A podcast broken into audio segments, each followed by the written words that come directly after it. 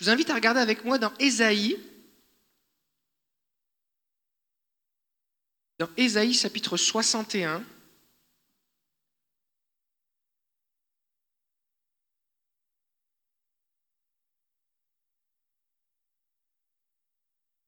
Ésaïe 61, verset 4. Ésaïe 61, c'est ce fameux chapitre euh, que Jésus va citer d'ailleurs dans son premier message à Nazareth. Il va dire L'Esprit du Seigneur est sur moi, il m'a oint pour guérir les cœurs brisés, libérer les captifs. Et donc, ça, c'est son, énoncé de mission. Euh, proclamer l'année de grâce de la part du Seigneur, tout ça. Et donc, ça, c'est les versets 1 et 2. Et au verset 4, il va dire Ceux qui, donc. Euh, qui sont euh, avec le Seigneur, eh bien, ils vont relever les ruines d'autrefois, ils relèveront les lieux dévastés du passé, ils restaureront des villes désertes, dévastées de génération en génération. Alors ce que j'aimerais voir avec vous, c'est le fait que le Seigneur veut faire de nous des gens qui restaureront les ruines, mais aussi s'il y, a des ruines qui sont dans notre vie, le Seigneur veut les restaurer. Est-ce qu'on peut couper, couper le moniteur, euh, Rico, comme ça, ça va, ça va faire moins de buzz. Ok. Euh, alors, il y a quelqu'un dans la Bible qui a restauré des ruines, il s'appelle Néhémie. Et Néhémie, en fait, euh, il est venu reconstruire les murailles de Jérusalem. Et on voit son histoire dans le livre de Néhémie, euh, comme euh, comme c'est lui qui l'a écrit. Et dans Néhémie, chapitre 1er, alors il y a pas mal de chapitres dans Néhémie, on ne va pas tout lire ce soir, mais je vais juste vous, vous communiquer quelques, quelques clés, quelques principes dont il faut être conscient quand on veut reconstruire des ruines je vais vous laisser aller dans le livre de Néhémie, Néhémie chapitre 1er. Donc ce qui se passe, c'est quoi? C'est que Jérusalem a été ravagée, détruite par les Babyloniens, il reste plus rien, les gens ont été déportés en exil et, ils ont laissé juste un reste. Et qu'il y a juste quelques personnes qui sont là, qui sont dirigées par un gouverneur euh, bien, qui a été mis en place par Babylone, et ça va mal, ça va mal, ça va mal. Et Néhémie, lui, c'est un juif euh, qui a été euh, déporté aussi, et puis lui, il est au service du roi, Artaxerxès. Il est échanson, donc c'est lui qui, on pourrait dire sommelier, hein, si on veut trouver un, terme plus, euh, plus moderne. Et donc il sert le roi euh, en vin quand il en a besoin. Et donc, ce qui va se passer, c'est que des gens vont venir de Jérusalem donner des nouvelles anémies de l'état de la ville. Et ça va vraiment mal. Et quand on relit au verset 1 et 2, eh bien, euh, on peut lire au verset 2, Anani, l'un de mes frères, et quelques hommes arrivèrent de Juda et je les interrogeais au sujet des Judéens rescapés qui étaient restés dans la captivité et au sujet de Jérusalem. Il faut comprendre qu'à l'époque, il n'y avait pas Facebook ou, euh, les, nouvelles euh, sur, euh, sur Internet ou des webcams, tout ça. Quoi. Donc les gens viennent, c'est des mois et des mois de, voyage, les gens viennent, et puis c'est la seule façon d'avoir des nouvelles de quelqu'un qui s'en vient de la place, dit, OK, comment, c'est sur place? Et voici ce qu'ils ont répondu. Ils me répondirent, ceux qui sont restés de la captivité sont là dans la province, au comble du malheur et du déshonneur, il y a des brèches dans la muraille de Jérusalem et ses portes ont été détruites par le feu. Et là, Néhémie va faire quelque chose au verset 4. Lorsque j'entendis ces paroles, je m'assis et je me mis à pleurer. Pendant plusieurs jours, je pris le deuil, je jeûnais et je priais devant le Dieu du ciel. Et je dis, et là, Néhémie va commencer à prier le Seigneur. Donc, on va faire comme une sorte d'analogie entre les ruines de Jérusalem et comment elles ont été reconstruites et comment on peut reconstruire les ruines, dans notre vie. Tout d'abord, il faut comprendre d'où viennent les ruines. Une ruine, ça pousse pas tout seul. Ça pousse pas d'ailleurs une ruine. Une ruine, c'est le reste de ce qui a été détruit. Il y avait quelque chose, ça a été détruit et il reste quoi? Une ruine. Et qu'est-ce qui détruit dans nos vies? Ben, Ça peut être premièrement nos erreurs. Est-ce que ça vous est déjà arrivé de faire quelque chose qui vous a été nuisible. Vous avez pris une mauvaise décision. Vous vous êtes, vous, vous êtes endetté, ça vous a causé des problèmes. Euh, vous avez euh, mangé euh, ou, ou, bu des mauvaises choses, vous êtes tombé malade. Vous avez dit des paroles ou vous avez fait des choses qui ont brisé des relations. Vous avez commis des erreurs qui ont peut-être, vous avez perdu votre emploi ou vous avez perdu votre réputation. Vous avez fait des choses. Donc nos erreurs peuvent nous amener la destruction dans nos vies. Mais aussi, la Bible dit que l'ennemi vient pour voler, égorger et détruire. Et cette destruction, elle prend place. Et quand l'ennemi, son but, le diable, son but, c'est de détruire, de ravager, qu'il reste plus rien. Il veut nous détruire. Ça, c'est son plan, sa mission, c'est sa job. Il veut détruire. Jésus, lui, il est venu pour qu'on ait la vie en, en abondance. Alors, une fois que les ruines sont là, on a deux possibilités. Soit on s'apitoie, on dit, oh, il y a des ruines, il y a des ruines, et on pense au passé, mais on reste dans les ruines. Soit on compte sur le Seigneur pour rebâtir. Et c'est ce que Néhémie va faire. Il va refuser le statu quo. Et la première chose qui est importante de faire lorsque eh bien, on, constate que dans nos vies il y a des ruines, peut-être que c'est votre foyer, peut-être que c'est vos finances, peut-être que c'est votre santé, peut-être que c'est vos relations, peut-être que c'est votre ministère, peut-être que c'est votre situation professionnelle.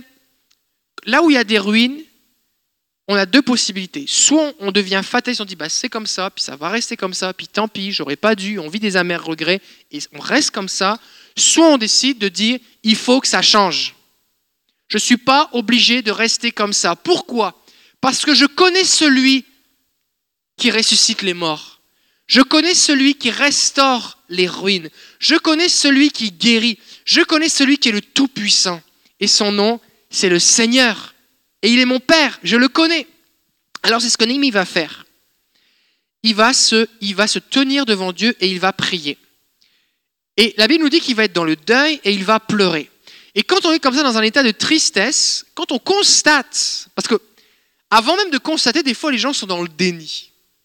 Genre, on pense que tout va bien ou on fait semblant de ne pas regarder. On ne veut pas regarder notre carte de crédit parce que ça va nous faire peur.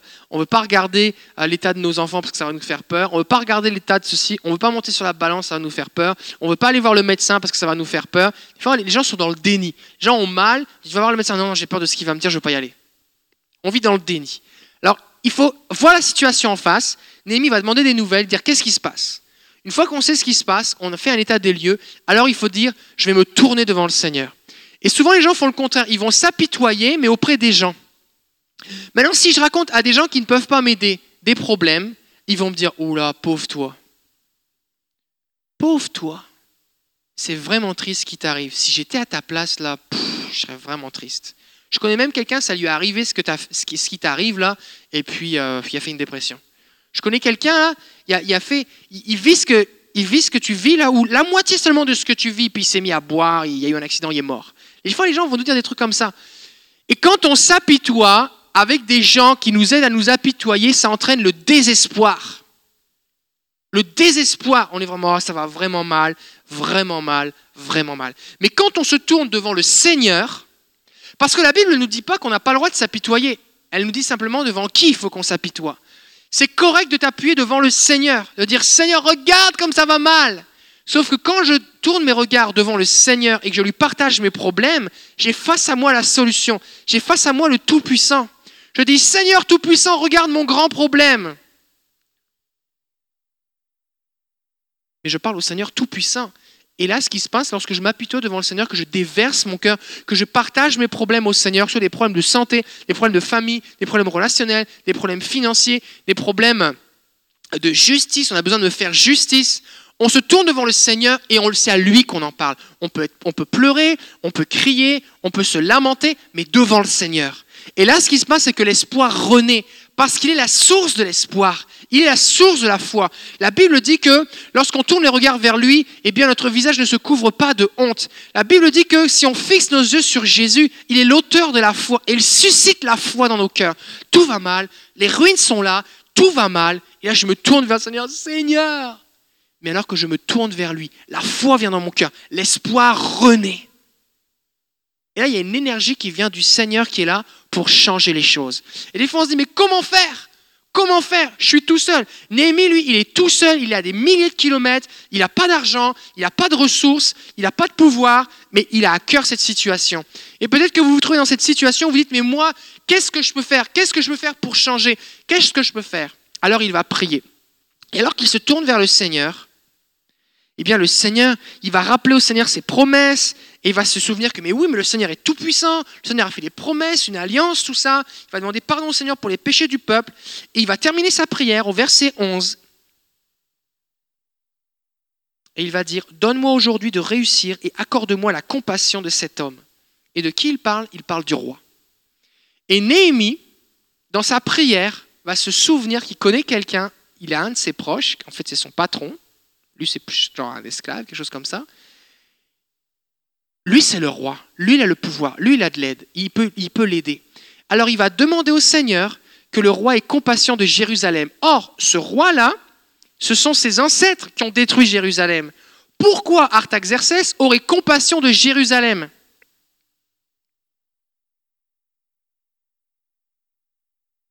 Ça n'a pas de sens. Ça n'a pas de sens. Il n'en a rien à faire de Jérusalem. Mais il va prier et il va trouver la faveur du roi. Et il va oser demander de l'aide au roi. Dans notre situation personnelle, qu'est-ce qu'on peut dire ici? C'est que Dieu aussi, il agit au travers des gens. Des fois, on prie et on s'attend à ce qu'une réponse tombe du ciel. On prie et on veut que Dieu le fasse tout seul entre nous et lui. Mais Dieu va utiliser des gens. En fait, souvent, Dieu utilise des gens. Des fois, Dieu va nous envoyer des gens et on a la possibilité d'accepter ou de refuser leur aide. Mais des fois, Dieu va nous demander d'aller voir des gens. Parce que Dieu, pour rebâtir les murailles, Dieu a utilisé l'argent et le bois du roi pour rebâtir Jérusalem. Est-ce que Dieu était capable de créer des pierres, de créer du bois, de faire tomber ça, du, ciel, euh, euh, ou que des, des, gens fassent des dons volontaires? Oui, Dieu était capable de faire tout ça. Mais Dieu a choisi d'utiliser Artaxerxès pour manifester sa gloire. Est-ce que nous sommes prêts à demander de l'aide? Des fois, on est bloqué dans nos vies parce qu'on veut, on dit on va prier, on va jeûner, mais on ne veut pas demander de l'aide. Des fois, on ne croit pas que les gens peuvent avoir compassion de nous. On croit qu'on ne mérite pas la compassion des gens.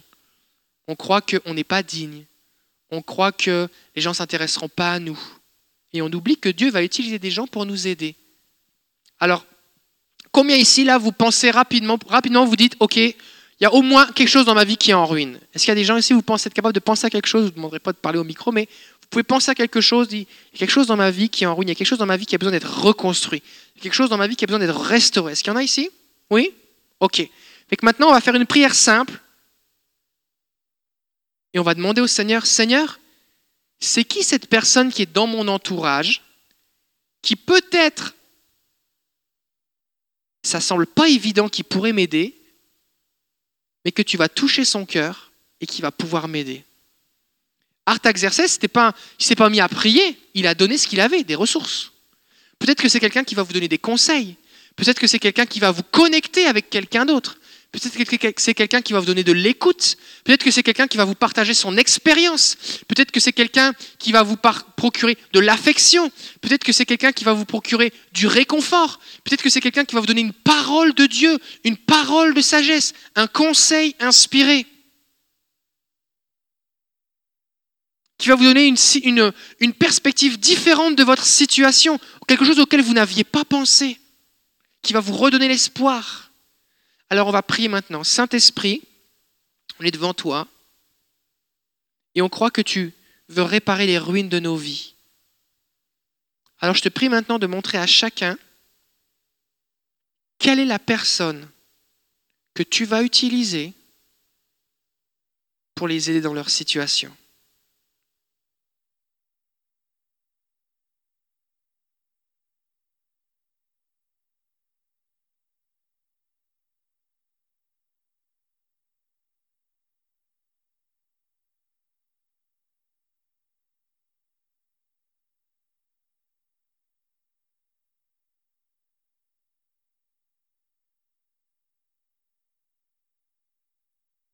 Merci Seigneur. Peut-être que vous avez pensé à quelqu'un, vous avez vu le visage de quelqu'un, vous avez pensé à quelqu'un. Est-ce qu'il y a quelqu'un vous avez pensé à quelqu'un qui pourrait vous aider? Oui? Est-ce qu'il y a des gens que vous avez pensé à quelqu'un comme oula, c'est bizarre que je pense à lui parce que ouais, c'est bizarre que je pense je pense pas vraiment qu'il peut m'aider. Est-ce qu'il y a des gens vous avez pensé à quelqu'un comme ça? Oui? OK. Riez pas parce que ça c'est le Seigneur. C'est le Seigneur parce que le Seigneur, la Bible dit qu'il dispose le cœur du roi comme un courant d'eau. Néhémie prie, Seigneur, j'ai besoin de ressources pour bâtir Jérusalem, j'ai pas de pouvoir, je suis loin, ça me prend de l'aide, des serviteurs, du stock, tout ce que j'ai besoin. Le Seigneur dit, ben, il y a le roi. Alors il dit, il a l'audace de prier, Seigneur, donne-moi la compassion, qu'il ait la compassion de moi et de Jérusalem. Et il va demander, et il va lui accorder tout ce qu'il va lui demander. Il va même lui donner un congé. Le gars va partir, il va lui dire, mais combien de temps tu vas partir? Il va lui donner une date, mais on ne voit pas dans le texte, dans le chapitre 2, combien de temps il dit qu'il va partir. Sauf que dans quelques chapitres plus tard, on se rend compte qu'il est resté dix ans. Il va retourner et il va revenir encore après. C'est pas incroyable? Des fois, on n'ose pas demander à notre patron quelque chose. On n'ose pas demander à notre propriétaire quelque chose. On n'ose pas demander à notre directeur de thèse, pour ceux qui font des études, à un professeur, à, un médecin, à, un banquier, à un conseiller financier, à quelqu'un. On n'ose pas demander. Et le Seigneur va vous donner sa faveur. Fait que cette personne que le Seigneur vous a montrée, commencez à prier, Seigneur, accorde-moi qu'il ou elle ait compassion de ma situation. Et ensuite, vous allez avoir l'audace d'aller lui parler et le Seigneur va vous aider. Alors, donc Néhémie va faire le voyage. On va sauter plein de choses parce que c'est vraiment très riche l'histoire de Néhémie. Et donc, il va, euh, en arrivant, il va arriver avec une escorte, avec du matériel, tout ça. Et quand il va arriver au verset 10, chapitre 2, verset 10, ça nous dit que Sambala le Horonite et Tobia l'administrateur ammonite, l'ayant appris, prirent très mal le fait qu'un homme soit venu pour le bien des Israélites. Souvent, ce qui se passe, c'est qu'on dit, OK, il y a un problème, ça va mal. Par exemple, ça va mal avec mes enfants, ça va mal avec mon mari, ça va mal avec ma femme, ça va mal dans mes finances, ça va mal dans ma santé, il faut que je me prenne en main. Ça va mal, il y a quelque chose qui va mal. On commence à prier, et là, on n'a encore rien fait, on a juste prié avec le désir que quelque chose change, mais déjà l'ennemi n'est pas content. Parce que l'ennemi, lui, l'a détruit et il veut que ça reste en ruine. Et quand tu commences à mobiliser les ressources du ciel pour rebâtir, l'ennemi n'est pas content. Et il faut que tu comprennes quelque chose. C'est que si tu t'engages sur un chemin de restauration de ruines, tu vas rencontrer l'ennemi qui va s'opposer à toi. Et si tu te laisses décourager dès que l'ennemi te parle, dès qu'il se moque de toi, qu'il te méprise ou qu'il t'intimide, qu'il t'intimide, eh bien les ruines vont rester des ruines. Et ton deuil va rester un deuil. Mais si tu t'appuies sur le Seigneur et pas sur ce que dit l'ennemi, tu vas pouvoir reconstruire. Alors des fois, on va entendre l'ennemi qui va nous dire des choses comme ⁇ Tu n'y arriveras jamais. À quoi bon? Ça fait si longtemps. C'est trop tard. Tu n'es pas capable. Tu ne peux pas y arriver. Les ruines, là, ça faisait pas, elles n'étaient pas fraîches. Hein. Les portes avaient été brûlées, le bois fumait plus depuis longtemps. Hein. C'est des vraies ruines. Ma femme était prof d'histoire, et puis euh, quand on est en vacances, elle aime ça visiter des vieilles pierres. Fait que des, fois, il y a des ruines, des trucs, et, et puis c'est ça. Et une fois, une fois on, a marché pendant deux heures en plein soleil, et on s'est retrouvé dans un endroit, soi-disant un château, et c'était une ruine. Il y avait juste un mur, il ne restait rien. C'était une ruine. Mais un jour, cette ruine a été quelque chose. Et peut-être que dans votre vie, il y a des choses comme ça. Peut-être votre relation avec vos enfants, ça fait 10, 15, 20 ans qu'elle est brisée. Peut-être que votre relation avec tel membre de votre famille, elle est brisée depuis longtemps. Mais le Seigneur, lui, peu importe le temps, le Seigneur est capable de restaurer les choses parce qu'il va être avec vous. Donc, notre confiance ne doit pas être dans nos propres forces, mais en Dieu qui veut nous relever et nous restaurer. Et on va voir à plusieurs reprises, Néhémie va dire, par exemple dans chapitre 2, verset 8, il va dire, Le roi me l'accorda, car la bonne main de mon Dieu était sur moi. Le Seigneur était avec moi. Le Seigneur, et à plusieurs reprises, il va dire, le Seigneur était avec moi. Et ce qu'il faut se souvenir, c'est que si tu essaies de rebâtir les ruines tout seul, tu n'y arriveras pas. Peut-être d'ailleurs tu as déjà essayé. Tu as essayé de te réconcilier, tu as fait des efforts, tu as fait ceci, tu as fait cela, et ça n'a pas marché. Et c'est souvent là que vient notre découragement, c'est qu'on a essayé et ça n'a pas marché. Mais quand on essaye avec le Seigneur, et qu'on s'appuie sur lui, et qu'il nous dirige, et qu'on trouve les bonnes ressources, qu'on trouve l'aide que lui a choisie et que des fois on n'a pas osé utiliser. Le Seigneur est avec nous et il va commencer à travailler avec nous. Alors ils vont tranquillement, ils vont commencer à reconstruire. Et là, ce qui va se passer,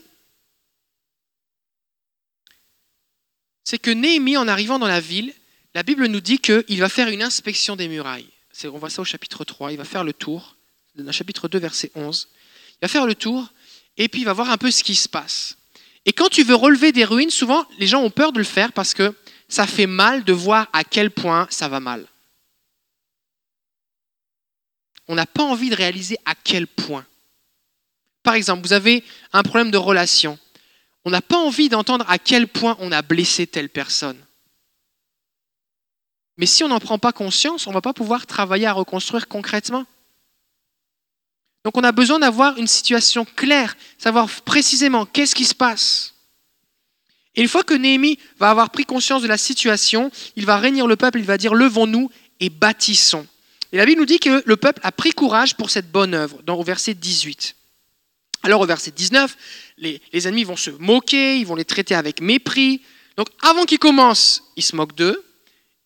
Ils décident de commencer, ils se moquent plus fort. Et au bout d'un moment, ce qui va se passer, c'est que ça va vraiment bien. Ils sont arrivés quasiment à la moitié. Et là, la moquerie augmente encore plus. Et en fait, ce qui se passe, c'est que si tu écoutes l'ennemi, ça a l'air que ça va de plus en plus mal, ton affaire, alors qu'en fait, ça va de mieux en mieux. Et quand tu, quand tu avances avec le Seigneur et que tu reconstruis des choses, par exemple, quelqu'un veut rebâtir son couple, reconquérir sa femme, reconquérir ses enfants, reconquérir ses finances, retrouver la liberté financière, la gestion eh bien, d'un corps sain, ou ses pensées, ou l'estime de soi, peu importe. Et là, tu commences à travailler, puis tu déplaces des vieilles pierres, puis en dessous des pierres, tu trouves des vieux morceaux de bois brûlés. Puis là, il faut que tu fasses du ménage et t'enlèves plein de choses, parce que nettoyer des ruines, c'est essentiellement enlever des décombres pour remettre les choses en place et mettre des nouvelles choses à la place. Et l'ennemi va te dire, mais regarde, et ça, et puis ça, tu l'avais oublié, tu ne te rends pas compte, ça finira jamais. Sauf que le Seigneur, il est avec toi. Parce que toutes les choses que tu enlèves, elles vont pas revenir. Les ruines, c'est pas comme une plante qui pousse tout le temps, d'accord? Une fois que tu as réparé quelque chose, ça c'est réparé. Et, et, le Seigneur, il va être avec toi. Et c'est important quand tu rebâtis des ruines, que ce soit ton couple, tes finances, peu importe, il faut que tu te concentres sur les progrès et sur le Seigneur. Parce que c'est un travail de longue haleine. Ça ne se fait pas en cinq minutes. Et souvent, les gens se découragent. Moi, franchement, j'aimerais ça que tous mes problèmes seraient juste imposez-moi les mains quelqu'un, ça y est, je, ça y est, je suis réglé, tout réglé. Et il y a des choses que Dieu fait comme ça. Et on va continuer de le prêcher et prier pour plus. Et oui, ça arrive. Et Dieu le fait. Et gloire à Jésus. Mais il y a des choses que Dieu décide de faire autrement et de nous accompagner dans un chemin de restauration parce que quand je reconstruis quelque chose que j'ai permis à l'ennemi de détruire ou que j'ai détruit moi-même, je réalise les conséquences de mes actions et les pourquoi les ruines. Et dans ce processus, j'apprends à, corriger mes comportements pour que ça ne se reproduise pas. Parce que quand tu regardes l'histoire de Jérusalem, les murailles ne se sont pas effondrées parce qu'elles n'étaient pas bien construites elles se sont effondrées parce qu'ils se sont rebellés contre Dieu. Ils n'ont pas écouté les prophètes. Ils se sont détournés de la loi. Ils ont cessé d'adorer le Seigneur. Ils ont eu des idoles. Ils ont fait des compromis. Ils se sont associés avec les ennemis. Ils ont adoré des dieux étrangers. Ils ont passé leurs enfants par le feu. Ils ont fait toutes sortes de trucs. Et finalement, Dieu, alors que Dieu les avertissait, revenez, revenez, revenez, ils ne voulaient rien écouter. Et finalement, Dieu a envoyé un ennemi à plusieurs reprises. Et ils ne voulaient rien écouter. Et finalement, ils ont rasé au complet la ville. Et quand on rebâtit, quand on reconstruit, on prend le temps de prendre conscience de ce qui doit changer en nous. Et c'est un bon processus, parce qu'on est transformé. Mais il ne faut pas se décourager. Et des fois, quand on découvre, on a tel problème, genre, oh, je manque de patience, je suis trop dur, euh, je suis rancunière, euh, je n'arrive pas à encourager les gens, ou j'arrive pas à maîtriser mes dépenses, ou je mange mes émotions, ou je suis paresseux, où euh, je, je, je, planifie pas, je, je, procrastine, je fais ceci, je fais cela. Du coup, on dit comme, oh, c'est vraiment un gros, énorme problème. Mais alors qu'on on, est en partenariat avec le Seigneur, le Seigneur met des gens autour de nous qui vont nous aider, des ressources. Et là, tranquillement, on chemine. Et ces problèmes disparaissent au fur et à mesure. Et on est changé, on est transformé. Au bout d'un moment, au chapitre 4, verset 5, ça va vraiment mal. Et là, les ennemis réalisent que, oula, ils ont bâti le mur à moitié. Si on les laisse faire, ils vont y arriver jusqu'au bout. Alors, ils vont y mettre un gros coup. Ils vont planifier des attaques surprises. Sauf qu'il y, a des espions qui vont raconter à Néhémie ce qu'ils projettent. Alors, Néhémie va monter la garde. Et les plans donc de l'ennemi vont être déjoués. Ils ne vont pas venir attaquer. Mais la Bible nous dit que c'est Néhémie chapitre 4, verset 5. Nos adversaires disaient, ils ne sauront et ne verront rien jusqu'à ce que nous arrivions au milieu d'eux, nous les tuerons et nous ferons ainsi cesser l'ouvrage. L'ennemi, ce qu'il veut faire, c'est t'empêcher d'aller jusqu'au bout dans ta restauration. Peut-être que tu as commencé à faire des démarches de pardonner, mais après ça, il faut réparer des choses, il faut réconcilier. Et l'ennemi veut que tu t'arrêtes là. Il veut pas que tu ailles jusqu'au bout. Il va intensifier tes efforts. Et c'est pas parce que ça devient plus dur que tu deviens plus mauvais. En fait, c'est parce que tu es sur la bonne voie. L'ennemi veut te détruire, il veut te stopper parce que tu commences, ça commence à marcher ton affaire. Ça commence à aller mieux. Ce n'est pas le moment de lâcher, c'est le moment de te tenir dans la prière, c'est le moment de t'accrocher. Et va dire au peuple, il va leur dire au verset 8, N'ayez pas peur, souvenez-vous du Seigneur qui est grand, redoutable, et combattez. Et peut-être il y a des gens ici, vous avez commencé à rebâtir des choses, vous avez décidé de vous prendre en main dans tel ou tel domaine, vous avez voulu commencer à régler vos dettes, à, restaurer des relations, à vous rapprocher du Seigneur, à vous libérer de telle ou telle dépendance. Et d'un seul coup, ça devient plus difficile. C'est pas le moment de lâcher. Rapproche-toi du Seigneur, fixe tes yeux sur lui.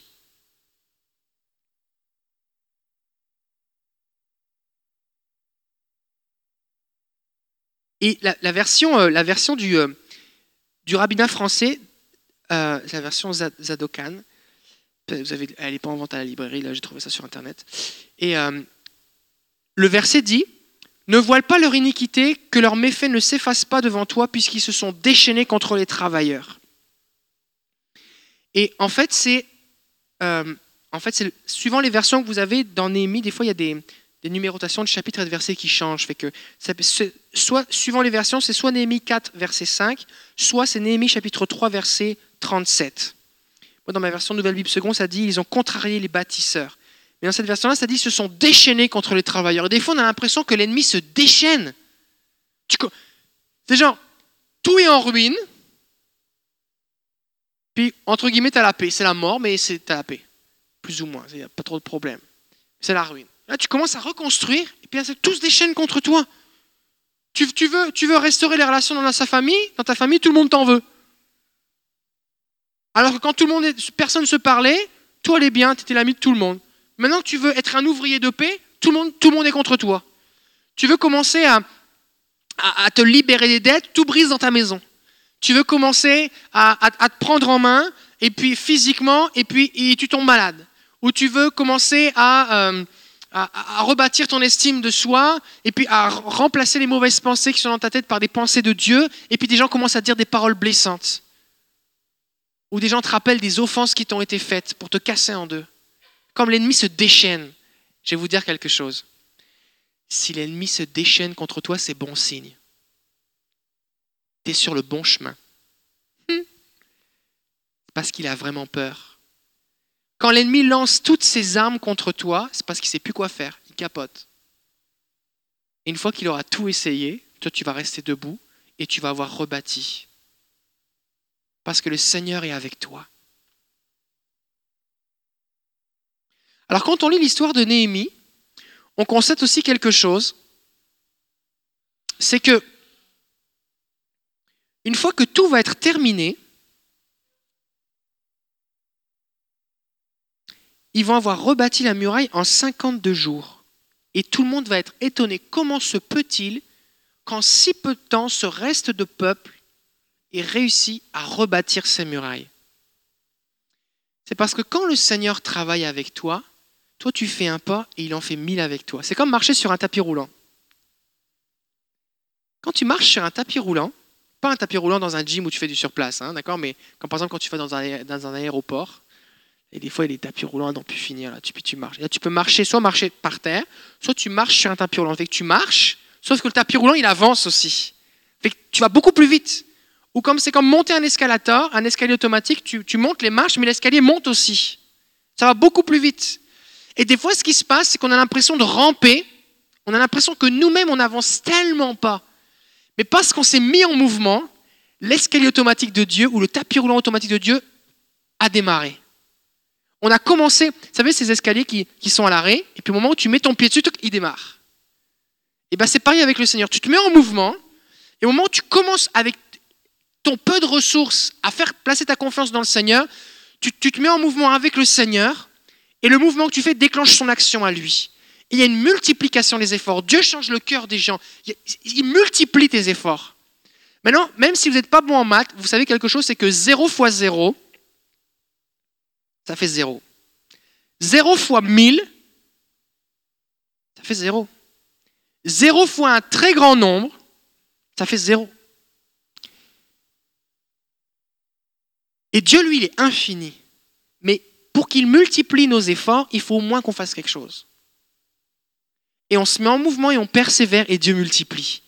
Et au bout d'un moment, ce qui, ce qui, nous semblait aller prendre peut-être 15 ans à refaire, au bout de quelques mois ou quelques années, on dit comme Waouh Waouh Dieu a multiplié mes efforts. Parce que j'ai fait ces efforts avec Dieu. Et Dieu a été avec moi.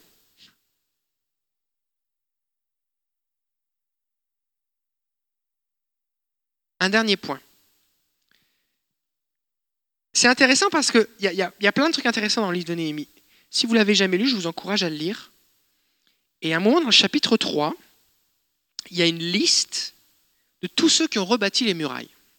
Donc il faut comprendre que les murailles, forcément, ça fait le, ça fait le tour de la ville, donc c'est comme un cercle, d'accord? Et à l'intérieur, il y a des maisons.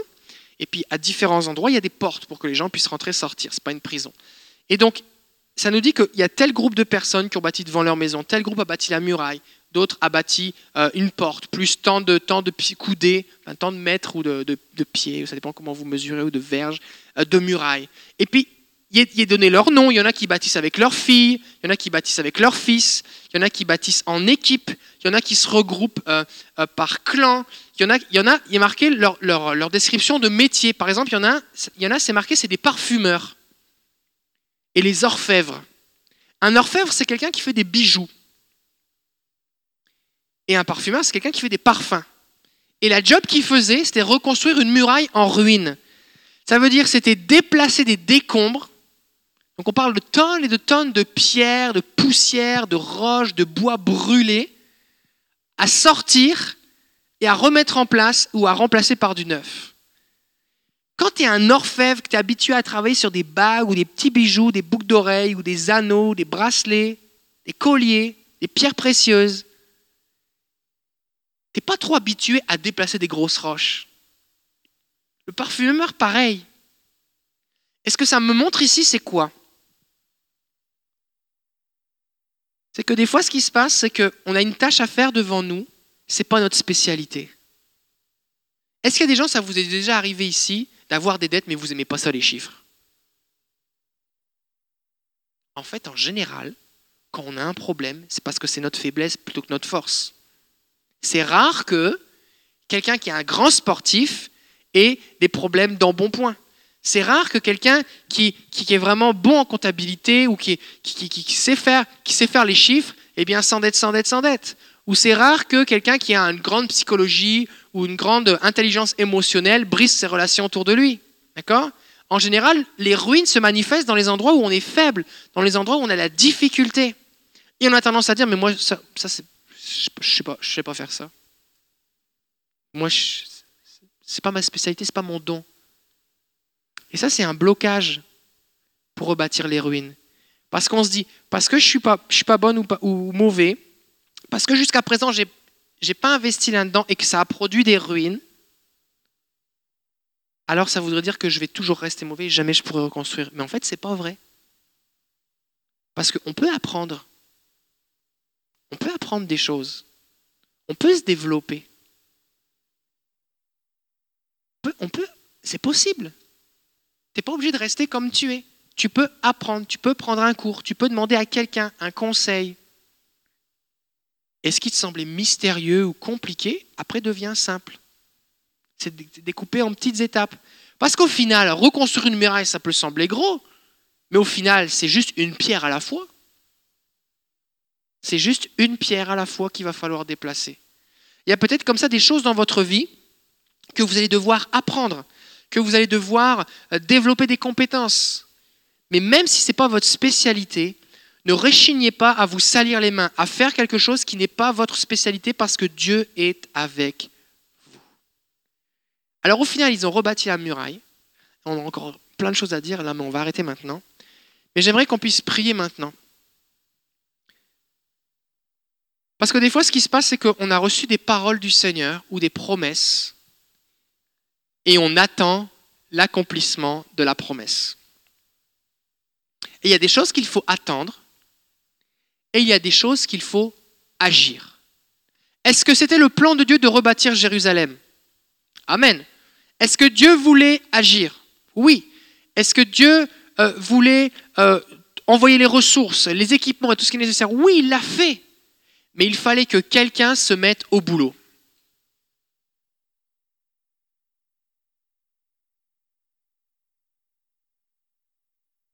Et des fois, on a besoin de, nous mettre, de se mettre en mouvement pour déclencher l'action de Dieu. Et réfléchissez un petit peu. Quelle ruine dans votre vie est une source de deuil, de tristesse? C'est quoi cette ruine que vous auriez besoin que Dieu soit un partenaire avec vous, que vous vous placiez devant Dieu, que vous commencez à prier sur le sujet? Peut-être vous le faites déjà, Peut-être que vous avez juste prié, vous n'avez pas osé demander de l'aide. Peut-être que vous avez demandé de l'aide, mais vous n'avez pas osé mettre en application. Peut-être que vous avez commencé à mettre en application, mais vous vous êtes découragé parce que vous avez trouvé ça difficile ou des gens se sont moqués de vous, l'ennemi vous a découragé. Peut-être que vous avez commencé à bien avancer et l'ennemi s'est déchaîné contre vous. Là, vous vous dites, ah, j'y arriverai jamais, c'est vraiment trop, j'ai donné mon max mais j'y arriverai jamais. Peut-être que vous êtes sur le point, le point de terminer. Parce qu'une fois qu'ils ont eu terminé de rebâtir la muraille, ils ont mis les portes. Et une fois que les portes ont été mises, ils ont pu fermer les portes. Une fois que les portes de la ville étaient fermées, ils étaient en sécurité. Et des fois, on, peut s'arrêter à pas grand-chose. On est si proche. Et oui, c'est difficile, mais le Seigneur est avec nous. Il ne faut pas rester tout seul. Alors j'aimerais qu'on puisse prier maintenant. Seigneur, on te bénit parce que tu es celui qui rebâtit, tu es celui qui reconstruit.